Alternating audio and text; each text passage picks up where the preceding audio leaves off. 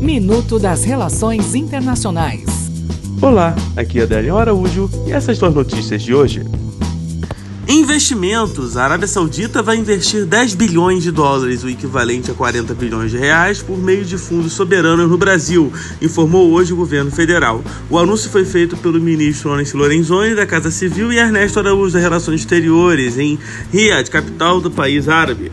Líbano. Primeiro-ministro libanês Saad Hariri anunciou nesta terça-feira sua renúncia em meio a uma onda de protestos contra a corrupção da classe política, que levou o Líbano à pior crise econômica desde a Guerra Civil entre 75 e 90. A renúncia atende, em parte, às exigências dos manifestantes, que pedem a destituição de todo o governo e leva o país a uma grande incerteza política.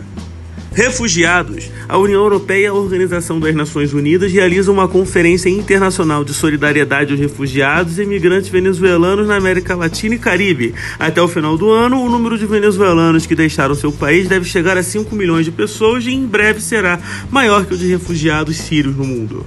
Até o próximo minuto. Enquanto isso, aproveite mais conteúdo no portal seire.news.